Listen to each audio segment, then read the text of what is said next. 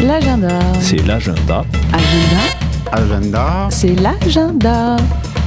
Vous êtes sur Fuse et c'est l'agenda. C'est l'agenda. C'est l'agenda de la fin de la semaine, samedi 23 février à Uzès, à l'espace Santocha, 14 et 16 rue de la Petite Bourgade.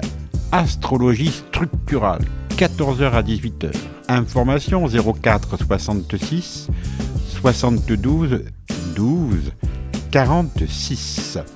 Et au même endroit, à 20h, cercle de chant spirituel d'Inde avec Michael Ananda. Participation 15 euros. Info au 06 04 46 35 12. Information personnelle également. Je me souhaite un très joyeux anniversaire, Théo, et je souhaite un joyeux anniversaire à tous ceux qui sont nés le 23 février. Waouh Joyeux anniversaire, petit Théo Allez Alors, à Serviès-la-Baume, Jean-Marc Boucher racontera la vie quotidienne du village dans les années 70. Gratuit et ouvert à tous, la manifestation sera suivie d'un apéritif offert par l'association Culture en scène. Dimanche, dimanche 24 février à Colias. Atelier et conférence gratuite Amour de soi et santé. À la villa La Charmeuse Fleurie. De 10h45 à 16h30. Inscription au 06 64 50 11 88.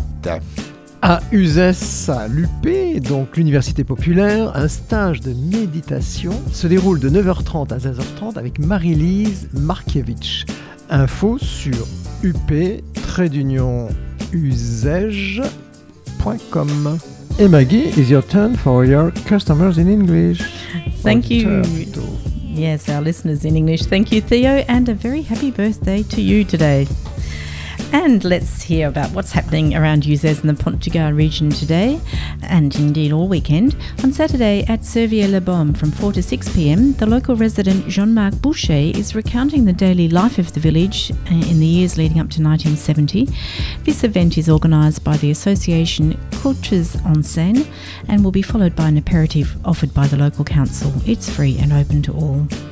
At 8 pm on Saturday at the Santosha Centre in Uzès, a circle of spiritual Indian chants with Mikhail Ananda.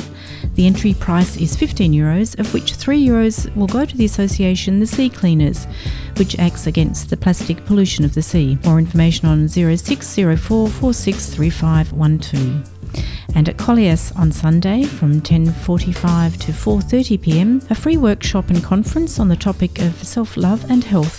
The venue is the villa called La Charmeuse Fleurie. Bookings 0464501188. And at the University Populaire on Sunday, a meditation course from 9:30 to 4:30 p.m. with Marilise Mankiewicz and the University Populaire, their new premises in the Avenue de la Gare, Uzès. At the Pont du Gard site, a visit Sunday from 3 pm of an exhibition entitled What's New in the Middle Ages, bringing together history and archaeological research in a fun and educational way. And uh, exhibition continues until the 28th of April, and there are visits every Sunday. Entry to the exhibition is included in the normal entry fee to the site. At Foissac, circus workshops organised by the association Equilibre 30 begin and continue until the 1st of March. More information and bookings on 0466 811940. And there's a chance for the young from 8 years and over to discover more about geology and in particular about the properties of clay at the Visiatome, the Educational Science Centre at Marcoule. And that exhibition, um, an opportunity, is just until the 6th of March. Entry 4 euros for adults, 3 for children, 10 for a family of maximum 5. And don't forget to reserve places for your children in the various holiday workshops and activities over the next two weeks at the Café des Petits Man in Uzès, the pottery workshops at Saint Quentin La Poterie, the MJC in Uzès, and many others. Details from tourist bureaus and from the town halls.